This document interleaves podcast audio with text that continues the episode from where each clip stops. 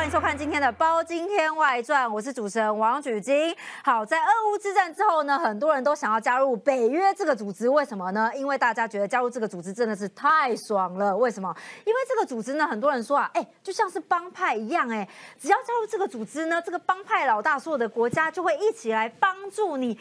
应该是说不会分青红皂白的，好像就可以帮你一哄而上哦。这个团结的大家庭呢，只要有人来攻打你，他们就可以一起来团结帮助你。所以现在很多的国家都想要加入北约这个组织。以前呢可能是被忽视的，但因为俄乌之战之后呢，发现哎，好像加入北约好处蛮多的。好，北约峰会呢这几天举行了，时间点呢就在七月十一号到七月十二号，在立陶宛的首都哪里呢？维尔纽斯举行两天的峰会。那这一次的峰。峰会呢，总共有三大的重点。第一个重点呢，当然就是乌克兰他想要加入北约喽。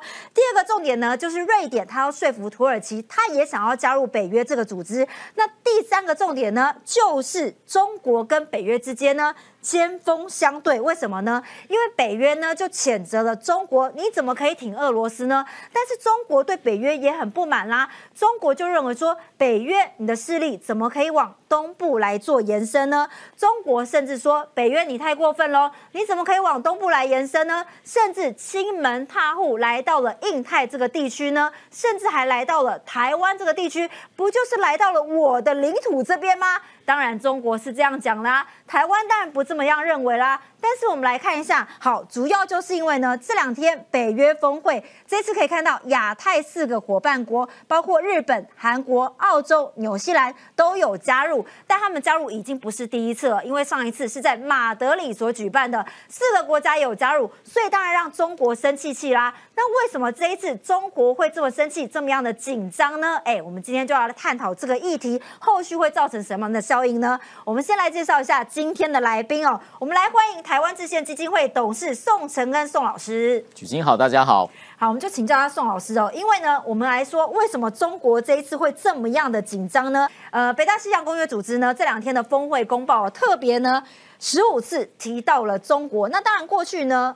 很多次都提到中国，以前都说俄罗斯是威胁嘛，这几次特别提到了中国，那为什么这次说特别重要呢？好，他们就说了，中国明示的野心和胁迫性的政策挑战我们的利益、安全跟价值，甚至呢，这个北约秘书长史托滕伯格呢就说，中国近来明显挑战国际秩序的规则，拒绝谴责俄罗斯发动对乌克兰的战争。威胁台湾，并且进行大规模的军事集结。乌克兰完成入会，仍需待赢得俄乌之战之后。对中国来说，你俄乌之战是你欧洲那边的事情，那到底跟亚洲这边有什么关系？你北约怎么可以亲门踏户跑到中国这边？这是不是这一次中国很生气的原因呢？对中国应该要生气啊！但是中国为什么会被？挑出来当做一个安全威胁，其实他自己做成。嗯，就说大家都感到威胁。今天我们等下讲北约，所谓北约东扩，大家为什么抢着加入北约？是因为感到威胁嘛？本来没事的，怎么会打起来呢？乌克兰本来好好一个国家在这里，俄罗斯干嘛入侵他们？那唇亡齿寒，你今天可能对乌克兰，那波兰也感到威胁，那芬兰也感到威胁，对不对？那同样，中国在亚太这边所做的各种事情。大家都有意见，天下为中的时候，你就不能够怪说大家对你都有警戒。好，所以中国今天面临到的情况，其实是他自己所造成的。呃，Kirk Campbell，美国的印太的师傅，哈，美国的这个白宫国家安全顾问拜登的特别啊顾问，对印太的这个宗师，他就讲说，他游走。印太各地每一个国家都跟他说中国威胁。嗯，南海国家、东协国家，好，中国在南海把全部的南海当做他自己的水域。那日本他不断去侵入钓鱼台，最近还说琉球应该要独立。韩国他停北韩去试射飞弹，那对不要说我们台湾，每天在面临他战机的跨过中线什么，所有国家都说我们希望能够团结起来面对这个威胁。很重要一件事情，北约是一个安全性的组织，它是防御性的，它不是一个势力的扩张，它也不是一个帮派哈，它其实是一个防卫自己。对，那大家每一个人如果防卫自己的一块觉得不够，因为资源不够，然后呢没有办法互相协调，所以有一个很重要概念，先介绍给各位，叫做集体安全的概念 （collective security）。或是集体防卫 （collective self defense）。也就是说，如果大家同盟起来，那么攻击 A 国家就是等于攻击所有北约国家，而且这个是有条约义务的，他必须要当做是攻击自己的，他可以行使自卫权。所以意思就是你打我兄弟，我就可以一起来帮你报仇就对了，我们一起上。而且很重要的是，西方国家或是现代的国际法秩序非常重视条约。今天为什么北约重要？是它是一个条约义务，它就是一定要做，没有所谓。可做可不做的问题，我们带到台湾的情形，我们常常批评所谓战略模糊或战略清晰，也就是说，每个人去赌麦拜登说，如果今天中共攻打台湾，美国会不会派军队介入台湾？拜登说我会，嗯，第二次又说我会，大家都说你老翻颠了或者怎么样，然后国务院说哎，我们政策没有改变，三次四次，这叫战略模糊，因为大家都说会还是不会呢？可是，在条约义务没有这个问题。你如果攻击波兰，美国就一定会出兵。那今天乌克兰为什么说他没有办法？就是因为他现在还不是北约会员，所以俄罗斯攻击他，北约国家没有义务要攻要帮助他。但是实际上，他们都是挺乌克兰。今天美国跟日本、美国跟韩国都有条约，共同防御条约。过去跟中华民国也有，后来在这个转移承认的时候，一九七九年取消了。好。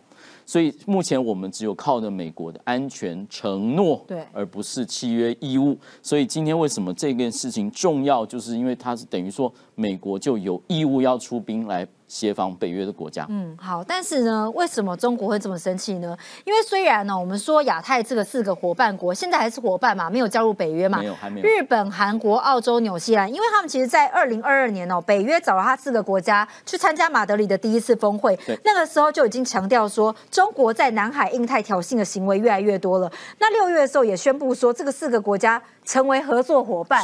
那其实那个时候就已经挑动中国的敏感神经哦。那对中国来说，这个四个国国家加入他们的伙伴国，对中国来讲造成什么样的威胁呢？这边要先要先跟各位讲一下，就是北约国家安全观的改变。嗯，好，本来的安全观是很传统性，就是武力性的攻击。可是现在国家的安全不一定要出兵。对，我们常说台海的战争其实早就开打了，哦，各种不同的网络战啦、舆论战啦。其实，然后灰色地带的作战，其实就是他对你安全是有威胁。不然，我们的国军弟兄，我们的这个飞行员弟兄，为什么每天要去起飞去拦截这个攻击？其实早就是有紧张了哦。所以现在的北约国家的安全观，在特别在冷战结束之后，有极大的改变。嗯，现在他面临安全威胁，有些是非传统的安全威胁，比如说 terrorist，嗯，啊，恐怖分子。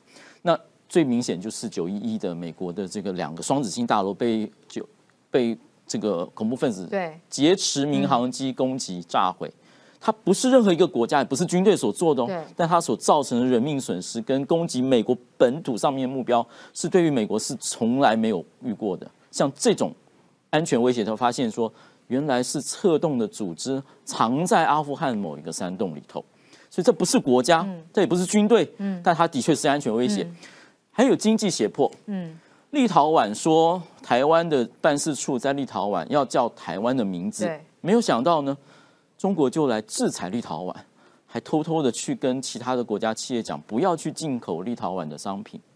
澳洲也是，澳洲只是在联合国中间发言说这个 COVID nineteen 好，武汉肺炎的这个来源应该要调查，结果龙虾也不让它进口，放在港口让它腐烂，红酒也不让它进口。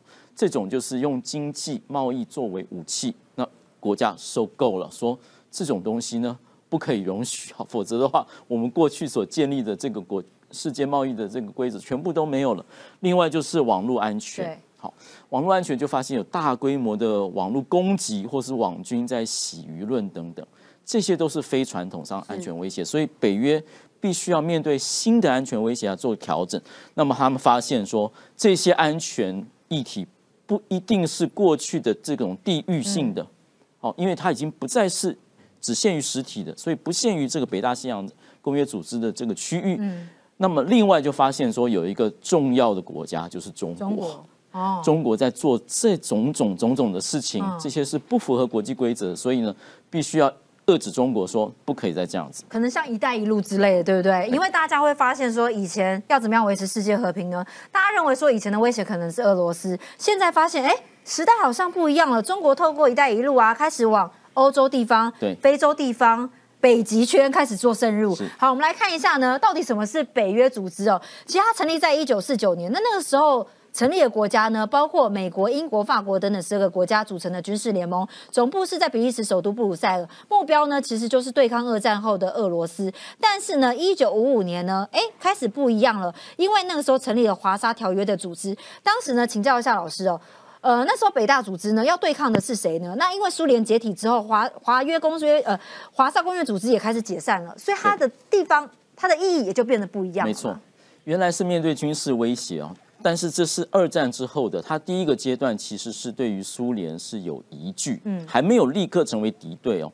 但是一个关键的历史事件就是一九五零年的韩战，嗯，一九五零年的韩战发现呢，苏联就是挺北韩，然后后来中国也派义勇军加入，所以变成说共产主义的两个国家是明显的是违反联合国条约哦，并且就发动侵略战争。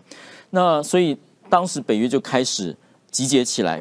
真正的面对苏联的威胁，那这一块呢，就是当时的所谓苏联的势力范围，就是中东欧国家，它其实是共产主义国家，但是它其实不是苏联的领土，但是等于是啊被各国的这共产主义所控制。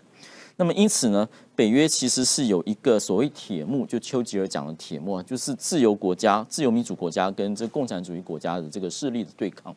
当时的这个感觉像是所谓势力范围，嗯，那现在为什么乌克兰面对这个情形就是特别困难？就是苏联会认为说这些国家呢，过去都是我的势力范围，没有想到在冷战结束、苏联瓦解之后，不但自己苏联分崩离析，变成最大一个国家叫做俄罗斯联邦，其他像中亚国家都独立，包括乌克兰都独立了。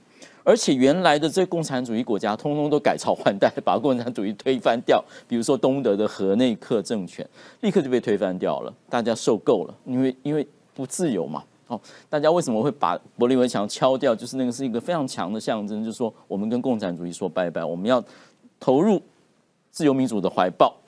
投入之后还不够，他们发现呢，我们的安全需要保护。好，因此呢，结盟。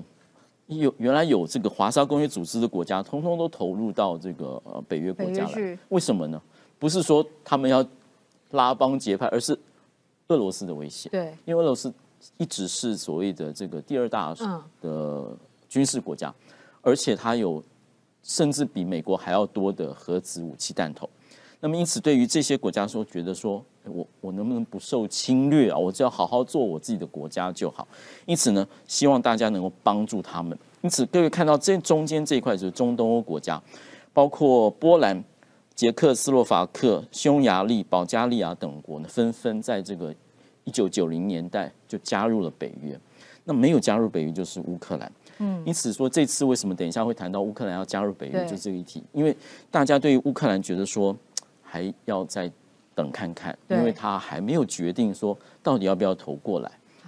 是，好，我们先来看一下，因为这次呢也有谈到说，因为乌克兰呢，因为在俄乌之战之后嘛，他也很想要加入北约，但是呢，这一次拜登政府有明确说，等你战争结束之后，你再来加入北约。那大家都想说，奇怪，为什么一定要等到战争结束之后呢？为什么呢？各位要分清楚一件事情，请问美国有没有所谓 boots on the ground？这次乌克兰被俄罗斯入侵，北约有没有派兵进入战场？没有，没有，没有。但是北约有没有军事援助乌克兰？有，嗯，这就是很重要的一个区分，因为乌克兰还不是北约的缔约国，所以他们没有义务要帮助他们，呃，要帮助乌克兰，他们没有办法要派兵介入乌克兰帮他们打仗。但是实际上，因为俄罗斯的入侵乌克兰是。明显违反国际法，是明显侵略，所以大家都非常气愤，说今天不帮助保护乌克兰，下一个就是我们。对，所以他们会军事援助，比如说提供他们情资，比如说俄罗斯的坦克在哪里，就把那个资料透过卫星传到这个乌克兰的这个啊无人机里头，它就能精准的打击乌呃俄罗斯的坦克。这种就是可能会比。士兵还要来的重要，那为什么不直接让乌克兰加入北约就好了呢？乌克兰加入北约，未来一定会，只是现在还还要还没有还没有做完，还没有做完。这次的峰会其实有一个进展，嗯，我们一一瓶水，说这现在是一半，是已经有一半了，还是只有一半？现在乌克兰是比以前更进一步的加入北约更近了。现在加入加入北约第一个区本就是说，我们有没有义务要啊派军事力量来帮助你协防你？那么乌克兰目前还没有，但是乌克兰这次入侵之后，加上泽伦斯基种种非常有力的外交游说。例如说，北约峰会或是欧盟整个起立鼓掌，然后欧盟的执委会主席说，我们优先处理，然后北约也说，我们一定会让你加入。那到底北约有什么考量？为什么现在还不行呢？现在还在打仗，一旦加入的话，等于所有人有义务要来，要来协防他们。目前他们还没有准备要做这样做。现在对乌克兰除了军事情报的援助，还有其实二零一四年之后，嗯，他们就大量的协助训练乌克兰士兵。包括他们使用先进武器的这些现在不是等于也是跟俄罗斯对干的吗？那有差吗？有差。为什么？因为俄罗斯有核武。哦。你今天参战的话，等于给俄罗斯一个借口，说我可以用核武攻击任何一个北约国家。嗯。他们还没有准备要这样子。嗯。而且那个会引发世界大战的。为什么美国跟俄罗斯之间？对。对，目前还用核武来开战，所以没有要走到这一步。也就是说，乌克兰的北约会员国是为了未来。当我们在思考说 乌克兰在俄罗斯旁边，即使这次打赢了，能不能确保长远的和平？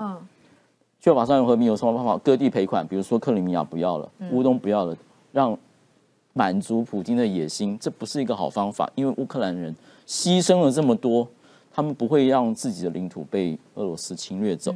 那另外就等普京瓦解，这可能也要等一阵子。那么另外一个就是加入北约。对，所以战事结束后会正式加入北约，确保未来的长远和平。但是现在北约国家并没有准备好要跟俄罗斯直接进行军事冲突。嗯，可是如果这样子的话。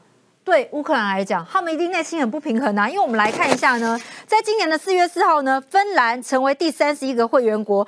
那乌克兰也想说，我们也希望成为第三十二个啊，但是不好意思哦，三十二个瑞典排在后面了，还没有等到乌克兰。好，我们先说呢，芬兰成为第三十一个会员国，北约说还没有要求驻军，但芬兰现在已经确定成为第三十一个会员国了嘛？这已经让俄罗斯非常紧张喽，因为你看到哦，当芬兰成为第三十一个会员国的时候呢？俄罗斯跟北约陆地边境已经延长一倍喽。好，我们请教老师呢，光边境延长成一倍，这个对俄罗斯来讲就已经有多大的影响呢？非常大。芬兰向来是一个历史上面非常曲折的一个国家，它就是跟俄罗斯这么的接近，而且呢，它的边境有这么长，几千公里的陆地边境。虽然它跟乌克兰的边境是不一样，因为这边比较是温带气候，比较暖和，所以战车可以大举的入侵。但是这边比较冷，不容易。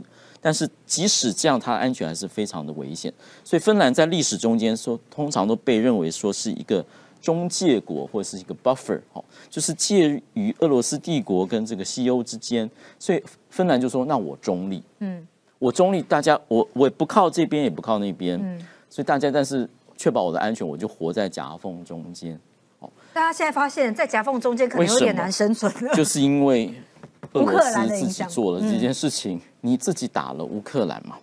那你当然芬兰会，芬兰会觉得唇亡齿寒。那我跟俄罗斯这么近，下一个会不会打我呢？乌克兰哦，当然俄罗斯也是对，所以变成立刻改变他们的所谓中立的政策，就是说我们要加入北约。对，然后北约也是欢迎他们，因为他们能够带来更多的贡献。北约其实还是有义务的，他必须要。帮助他必要去协助或是提供资源哦，那所以当然大家希望越大越好，然后共同来对抗俄罗斯。那再次讲一次，他不是他不是要侵略俄罗斯，也不是要威胁俄罗斯或是打俄罗斯，他们要不被侵略。对，所以大家团结起来防防卫自己。所以芬兰加入，瑞瑞典加入，但瑞典的故事等一下会讲。对，瑞典的故事跟土耳其杠上，但是中间有很多很曲折的。很好玩的故事。那我们先问一下老师，那你看现在哦，三十二个国家可能是瑞典，那如果芬兰跟瑞典都加入的话，哇，那对俄罗斯来讲影响是不是很大呢？包括中间这一块波罗的海，哇，这下子可能就变成北约的哎。这个这个是非常有意思的一个问题，这也是传统上面还有这次跟黑海，各位记不记得一个新闻？俄罗斯有一个军队叫莫斯科号。军舰嗯被这个在黑海咕噜咕噜咕噜出海被 被击沉了，那俄罗斯传统上面还有等一下土耳其，这是欧洲的战略的要冲。俄罗斯如果要发展海军或海上势力，它怎么它怎么出海？俄罗斯怎么出海？第一个是北边莫曼斯克，莫曼斯克在北极海的这个，这俄罗斯唯一的一个北极海一个还有有时间不是被冰封的，就是还可以航行的军港，在莫曼斯克在这边。另外一个就是从波罗的海，那另外一个就是黑海。黑海。那么，因此黑海要经过的是土耳其的两个海峡，在这片博斯普鲁斯海峡跟达达尼尔海峡。那另外还有经过乌克兰这个亚速海。那么，因此的俄罗斯的舰队就必须要去容忍它的这个地理上的不方便，它必须要找到出海口。这也是为什么克里米亚的冲突这次这么的严重的问题，因为俄罗斯在这边有海军基他不愿意放弃啊，他一定要把克里米亚纳入他的口袋里头。那现在波罗的海。波罗的海就是瑞典经常碰到的问题，就是潜艇。嗯，今天安全威胁有些是水下的，那潜艇，特别是核动力潜艇，你很难侦测。对，那瑞典经常碰到俄罗斯潜艇的骚扰，比如说呢，去骚扰他的船舰，骚扰他的军舰，或是侦测他的底下的这个水文。那么，因此过去瑞典都是自己哦单独面对俄罗斯。这次如果瑞典跟芬兰都加入北约的话，所谓的这个波罗的海，就对于俄罗斯军舰就更大的不方便。等于说呢，北约的海军可以去严密的去监视这边的俄罗斯潜艇的行动，然后让俄罗斯的出海口更少了哈。所以对于俄罗斯的整个势力是一个很大的打击。这边嘞，因为这边就被封起来了，没有错。嗯，所以这次其实我们再说一次，这也不是，这是刚好而已。谁叫你要？谁叫你要贪心攻击谁叫你要让好好的中立国家投入西欧国家、北约国家的怀抱，让他们感到威胁？本来没事的，不是吗？但说真的啦，这一次瑞典哦，差一点没有办法加入北约，为什么呢？土耳其本来要在旁边阻挠的，为什么他本来说不行，瑞典不能加入北约，但后来又说 OK 了呢？哦，利益交换原来是可以这样一物换 一物的吗？这就是国际现实，这故事非常有趣。我们第一个呢，让大家知道做一个国家是多么重要，因为你有一个会员国资格，大家就要买你的账。嗯，北约有一个啊规则，就是新的国家要加入，必须所有的会缔约国都同意。对，今天土耳其在一九五二年就是缔约国，当然为什么？因为它战略地位非常重要，好，所以它有一票，那大家都要同意，缺这一票不行。嗯。那问题是，啊，土耳其跟瑞典之间有一点点，还有芬兰，但芬兰比较解决比较快，有一些问题。第一个问题就是土耳其内部有一个叫做 PKK，就是那个啊库德族人的劳动党。土耳其认为他们是恐怖主义，因为库德族人在其在中东有一个库德，实际上有一个库德国。然后他们希望他们把他们的地方扩展到土耳其部分的领土，那土耳其的总统就认为说这个是一个威胁，对，所以他就指责瑞典包庇这些人。那瑞典说：“我是一个民主国家，然后呢，他们在我这边举行反土耳其示威啊，库德族人要民族自觉这种示威，我是言论自由的保障国家，我不能禁止他们啊。”土耳其说不行不行，这是恐怖分子，你要把他抓起来。对，好，所以后来呢，在谈判中间又发生一件事情，就是有人故意到瑞典的这个土耳其大使馆门前去烧可兰经，土耳其民众简直是爆炸了。就对于真主阿拉的这种污蔑，瑞典你怎么可以容忍这种事情？怎么可以让这种事在你的领土上发生？对不起，我是一个言论自由国家。土耳其说：“对不起，我不能接受。那你不要想入会。”嗯，好，所以后来就谈判。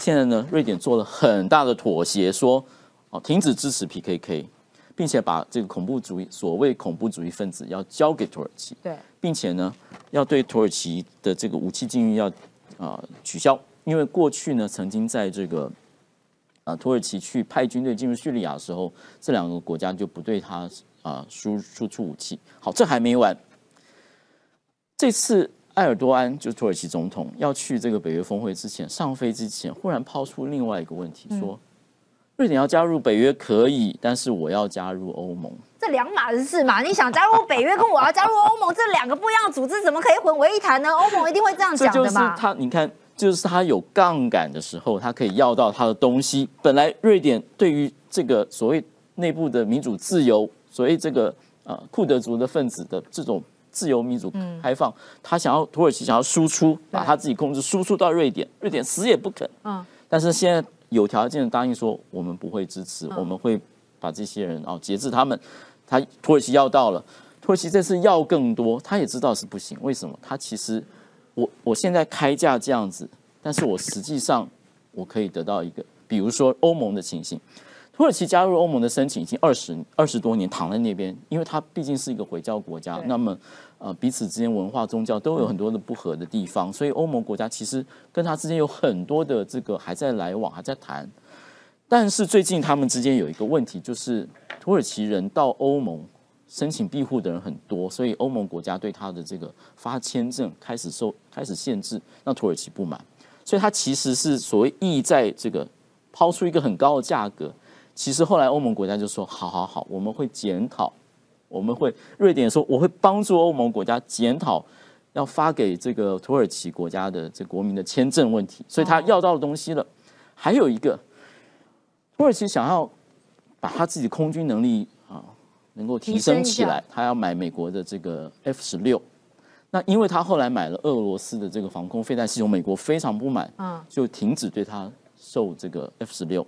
这次他说用瑞典挡瑞典来交换，所以后来他宣布说瑞典可以加入之后，美国立刻就说 F 十六会卖给。哎，这样也不错啊，美国也做成了交易，大家双赢嘛。作为一个会员国是多么重要，所以台湾现在。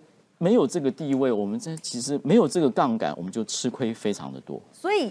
有朋友、有盟友是很重要的。虽然我们把自己当成一个国家，所以我们要跟旁边的盟友交好嘛。但重点来了，我觉得法国的态度很奇怪哦。你看哦，北约向三十一个成员国提议说，二零二四要在东京开设联络办事处。那我们知道呢，北约秘书长其实跟日韩的关系都非常的好。呃，之前向来给他照卡一样，但是法国却拒绝，强力反对。反对理由是什么呢？怕中国吗？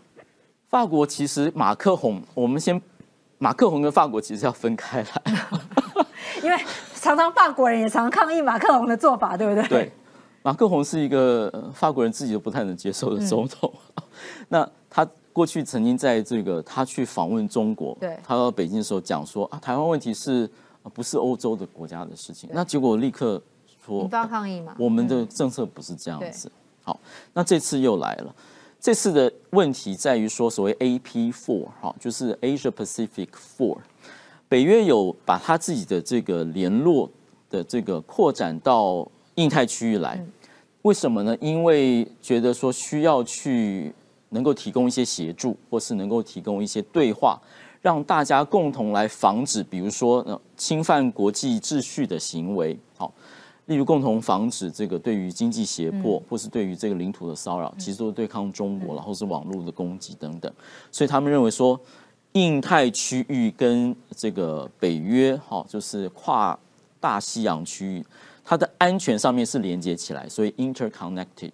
好，就是说你这边有事，另外一边一定就会加强升高。好，所以那个整个安全形势是联动起来。例如说。俄国为什么敢打乌克兰？就是因为他得到中国的支持嘛。乌克兰他在二零二二年二月之前要侵入乌克兰之前，他普京特别去一趟北京，然后习近平跟他开会说，我们两个合作无上限。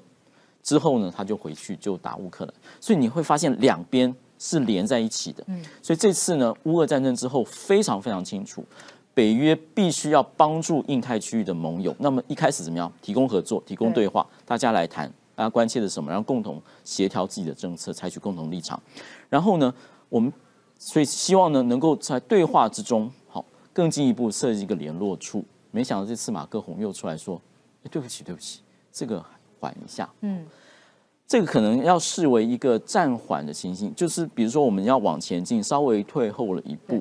但是那个对话应该是会继续的，也就是说，北约的安全观的改变，认为说必须要把印太的盟邦把它纳入考虑，并且要彼此要来协调，这件事是不会改变。但是做联络处可能目前还有杂音，杂音的这个理由就是说老观念，就是说哎，我们北约是所谓跨大西洋组织啊，不跟印太有关。其实这个观念是非常非常陈旧的观念，是比较像是势力范围的观念。其实我们现在安全观早就不这么看，因为两边一定是联动的。嗯，请教老师哦，因为其实川普政府在二零一七年的时候，美国国家安全策略当中就已经把。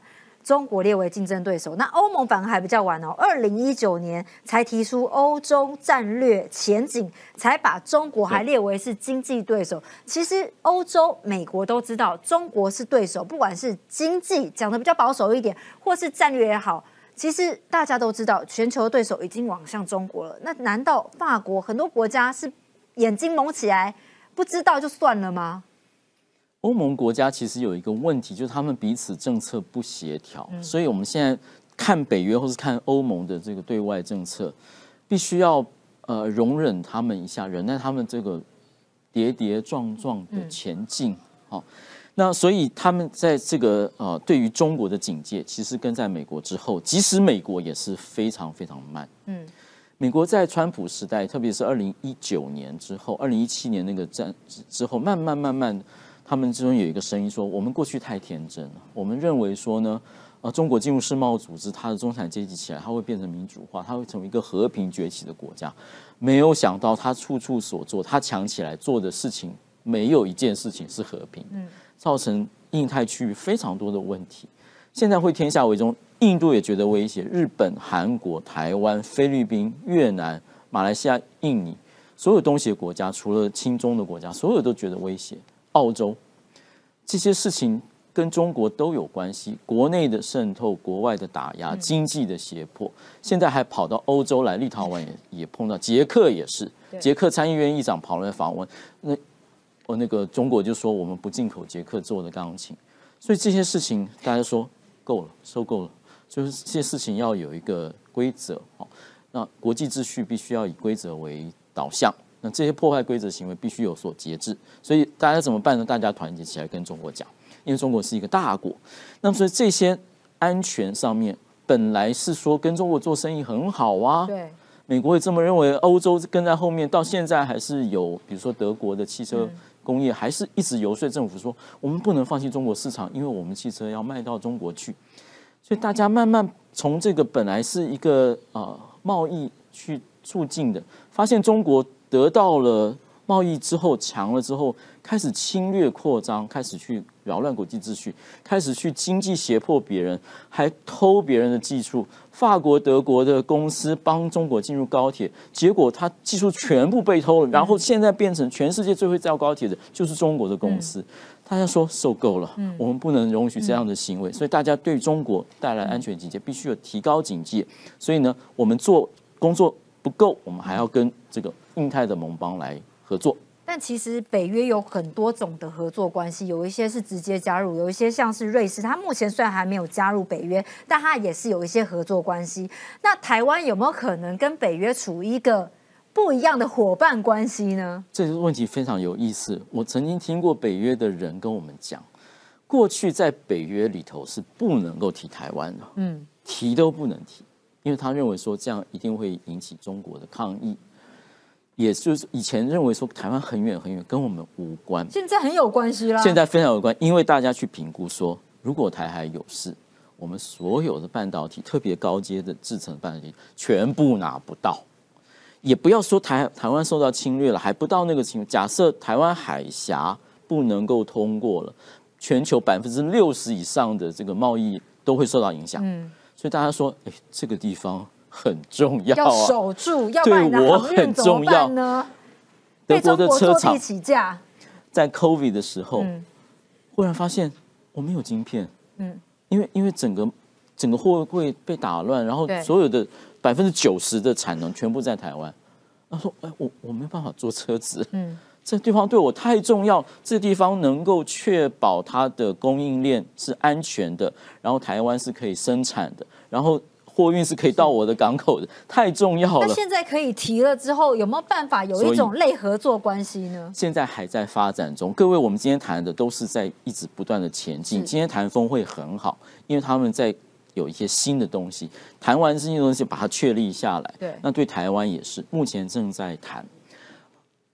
任何一件，包括 G7，包括北约的声明，一再说的就是说，台湾的台湾海峡的安定与和平对我们至关重要。这不是中国跟台湾之间的事情，这是国际的事情，这是全球的事情，也是北约的事情。今天一再跟他讲，未来这个合作关系在建立在这个基础之上。就会如果有更进一步的忧虑的话，就会提升到行动的层次。那我们现在看到的就是不断的各国的智库、国会议员、好教授、学术界的人，不断的来台湾谈一下我们安全性，然后看一下台湾人的自我防卫的决心，然后看一下我们选举可能的结果，他们在做什么，就是要了解说，哎，会不会有问题啊？有问题，我们要及早做预备。我们要撤侨啦，或是我们要确保我们的晶片是有生产来源的啦，我们要确保我们的货运是可以过的啦。他们在做什么？把台湾纳入他们的这个眼界之中，并且非常关心这件事情。这就是为什么中国非常不喜欢的原因，因为他不希望各国来介入。但是呢？如果一件事情是所有国家都这么认为，这就不是中国一家所能够挡。也就是说，台湾的安全已经是全世界的议题，这件事中国是挡不下来的。好，所以至少让大家知道呢，台湾有事就是世界有事哦，台湾是何等的重要。谢谢大家今天的收看，记得按赞、开启小铃铛，我们下次再见喽，拜拜，拜拜。